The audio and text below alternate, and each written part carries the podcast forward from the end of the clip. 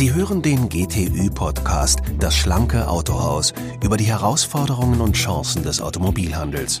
Wie können Autohäuser Prozesse optimieren? Wie können sie effizienter und attraktiver für Kunden und Mitarbeiter werden? Im Gespräch mit Experten, Unternehmern, Verkaufs- und Serviceleitern versuchen wir Antworten zu finden und Impulse zu geben. Ich bin Ihr Moderator Max Groß und ich freue mich, dass Sie heute zuhören. Stichwort Internet. Die Frage ist nicht mehr, brauchen Autohäuser einen professionellen Internetauftritt? Die Frage ist vielmehr, wie kann ich meinen Internetauftritt so gestalten und vor allem so managen, dass ich als Autohaus den maximalen Ertrag aus meiner Internetpräsenz generieren kann? Zum Beispiel, wie gut arbeitet meine Website im Vergleich zur Konkurrenz? Wie kann ich digitale Leads erfolgreicher zum Abschluss bringen? Wie sieht insgesamt meine digitale Strategie aus? Diese Fragen wollen wir nun im Interview mit Florian Schwarzbeck und Thomas Neting von der Online-Agentur Becklin in Ludwigsburg eingehender beleuchten. Beide sind mit den Anforderungen eines Autohauses bestens vertraut. Sie betreuen eine Autohauskette mit 38 Standorten im Bereich digitales Branding. Unser Thema heute, die 360 Grad Online-Analyse. Herr Schwarzbeck, Herr Neting, die 360 Grad Analyse, was genau können wir uns darunter vorstellen? Also bei dieser 360-Grad-Analyse gehen wir her und analysieren zum einen den Status äh, des Unternehmens äh, im Internet und auch den Status der Wettbewerber, um da schon mal ja, eventuelle Potenziale zu finden, die ein Wettbewerber vielleicht auch schon besser macht oder auch Lücken zu finden, äh, wie man sich gut positionieren kann neben den Wettbewerbern. Dann ist es so, dass wir ähm, über Traffic-Analysen auswerten, wie die Besucherströme auf einer Website äh, aktuell stattfinden. Beispiel, wir schauen, wo kommt ein User generell her? Kommt er über einen Backlink her? Ruft er die Seite direkt auf oder kommt er über Social Media rein? Ähm, welche Inhalte werden hauptsächlich äh, konsumiert? Und auch ganz spannend ist immer zu wissen, wo steigt denn der User eigentlich aus? Denn wichtig ist es ja für uns als Autohaus, dass wir am Ende des Tages äh, Leads generieren. Also ein Ziel wäre jetzt zum Beispiel, dass äh, am Ende des Tages ein Auto verkauft wird, dass äh, konkret ähm, eine Serviceanfrage stattfindet oder ein Rückruf angefordert wird. Da gibt es verschiedene Möglichkeiten über Webanalyse-Tools, das als Ziel zu definieren. Ein Beispiel wäre hier äh, Google Analytics. Und da schauen wir dann konkret rein, äh, wie verhält sich der User auf der Website, wie interagiert er eigentlich mit der Website und was könnten die Gründe sein, ähm, dass der User keinen Lead ausführt, denn dann ist es verschenktes Potenzial. Und diese Schwachstellen versuchen wir anhand der Traffic-Analyse dann aufzudecken und auch dann konkrete Handlungsempfehlungen zu geben, damit am Ende des Tages dann mehr Leads und äh, gleichzeitig auch äh, qualitativ hochwertigere Leads äh, stattfinden. Dann ist es so, dass wir die Website genauer unter die Lupe nehmen, um zu schauen, wie ist der Content momentan aufgebaut, wie ist die Usability, trifft sie die Intention der User, die auf die Website kommen, um äh, daraus dann auch einen konkreten Maßnahmenplan zu generieren, mit Blick auf Wettbewerber, mit Blick auf meine Kernprodukte und mit Blick auf die Suchintentionen der User. Denn ähm, auch hier zählt wieder die Userzentrierung, sprich wir müssen alles aufbauen um den User herum, denn den wollen wir letztendlich zufriedenstellen. Und da gibt's dann äh, einen konkreten äh, Maßnahmenplan mit Prioritäten, äh, die der Autohändler letztendlich zusammen mit seiner Digitalagentur dann umsetzen kann. Das heißt, es geht bei der 360-Grad-Analyse um mich als Autohaus, um meine Online-Präsenz, aber auch um mein digitales Wettbewerbsumfeld. Also wir schauen bei Wettbewerbsanalysen ähm, konkret rein und äh, lassen uns darstellen, wie ist denn die Sichtbarkeit von meiner eigenen Website und die des Wettbewerbers? Äh, wie sind die Rankings? Also zu welchen Keywords rankt er? Rankt er deutlich besser? Dann äh, gehe ich her und, und schaue mir die Website auch mal konkret an und guck, wie aktiv sind die denn eigentlich auf der Seite? Wie ist die Nutzerführung? Ähm, was für Inhalte haben die drauf? Und wie ist das Markenbild generell? Also wenn ich auf dieser dieser Website drauf bin.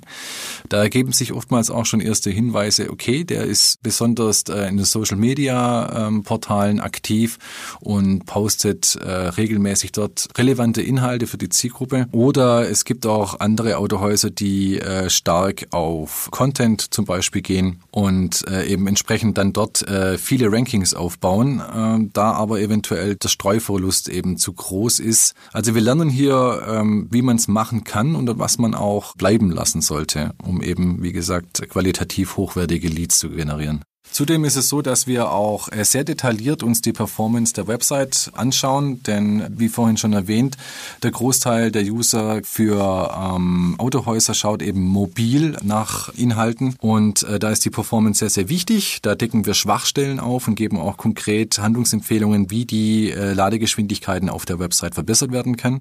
Sie haben es bereits erwähnt, diese Analysen passieren nicht oder nicht nur nach persönlichem Augenschein, sondern mit unterschiedlichen professionellen Tools. Wir analysieren mit diversen Tools das Markenbild sowie auch die Website selber. Das sind Online-Marketing-Tools, die einem zum Beispiel darstellen, wie gut die Sichtbarkeit von mir und des Wettbewerbers ist, wie gut die Rankings sind, also die Anzahl meiner Rankings und auf welcher Seite von Google die platziert werden. Dann ist aber auch so, dass wir weitergehen und zum Beispiel über die sogenannte Google Search Console konkret sehen, zu welchen Suchanfragen Google meine Website Website als Ergebnis ausgeliefert hat.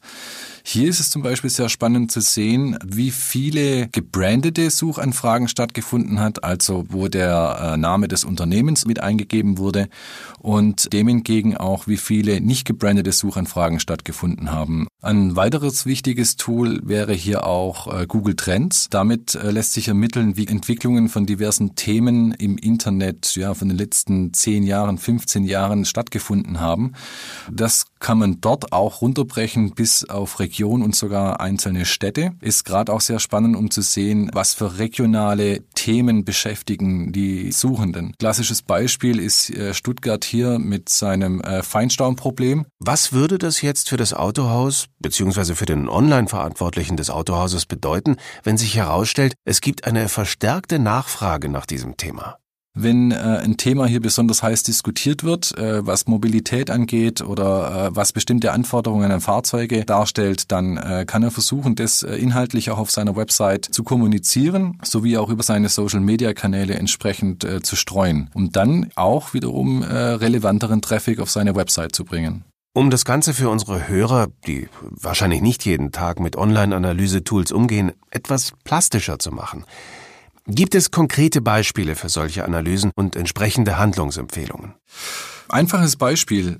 Die Startseite ist die wichtigste Seite überhaupt einer Website. Hier könnte es zum Beispiel sein, dass äh, in einem Bannerbereich viele Bilder eingebunden sind und ich die Seite analysiere und sehe, äh, dass sehr viele Leute oder Besucher direkt auf der Startseite auch schon abspringen. Daraus resultiert eine weitere tiefergehende Analyse, in der ich mir darstellen lasse, wie tief scrollt eigentlich ein User auf der Startseite und wo steigt er denn dann aus, bei wie viel Prozent der gesamten Seite.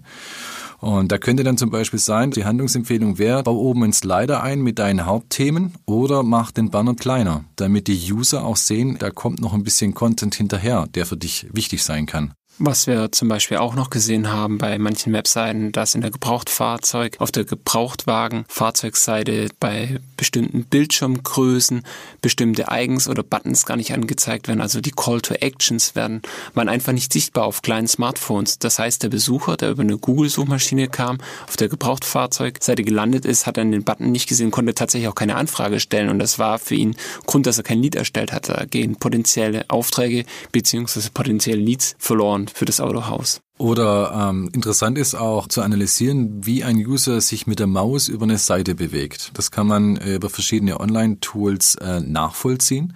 Wenn ich hier zum Beispiel äh, eine Auswertung bekomme, dass ein User auf die Seite kommt und sich sehr schnell mit der Maus von links nach rechts, nach unten, wieder nach oben und dann die Seite verlässt, kann ich davon ausgehen, okay, der hat den Content nicht gefunden, den er eigentlich gesucht hat. Und hier ist auch äh, eine generell gute Empfehlung, passt auf, ähm, ein User ist nun mal kurz angebunden. Deswegen war ja auch das Thema Performance so wichtig, dass die Call-to-Action-Module immer sichtbar an irgendeinem Bildschirm ran angeheftet werden. Für Autohäuser sind da auf jeden Fall spannend äh, Rückruf, Terminvereinbarung oder Kontaktanfragen allgemein. Drei kleine Icons, die, äh, wenn man nach unten scrollt, immer mitscrollen. Somit hat der User, egal ob er kurz angebunden ist oder ob er irgendwo schon tiefer im Thema eingestiegen ist, immer die Möglichkeit, äh, direkt äh, in Aktion zu treten. Lassen Sie sich nicht bremsen. Wenn es noch Beispiele gibt, nur zu. Ein anderes Beispiel, was ich auch noch kenne, war, wie sieht die erste Fahrzeugsuche aus? Also wie sieht die Seite aus, wenn ich auf die Fahrzeugsuche gehe? Was wird mir da angezeigt? Werden mir da sofort alle Neufahrzeuge angezeigt? Werden mir da nur Gebrauchtfahrzeuge angezeigt? Werden da junge Gebrauchte angezeigt? Haben diese Fahrzeuge auch alle komplett eine Beschreibung? Sind sie mit Bild drin? Sind sie ohne Bild drin? Was ist denn attraktiv für den Besucher, wenn er auf die Fahrzeugsuche geht? Vielleicht sind es ja die Fahrzeuge, die vielleicht schon am längsten auf dem Hof stehen, die schon drei Preisreduzierungen hinter sich hatten und die jetzt einen attraktiven Preis Preis haben. Also sprich, wie sieht die erste Seite der Fahrzeugsuche aus? Da kann man ziemlich viel Potenzial rausholen, indem man hier bestimmte Fahrzeuge promotet, die auf jeden Fall irgendwie verkauft werden sollen. Wirklich beeindruckend, welche Potenziale in einer Website stecken und auch welche unbewussten Barrieren dort eingebaut sein können.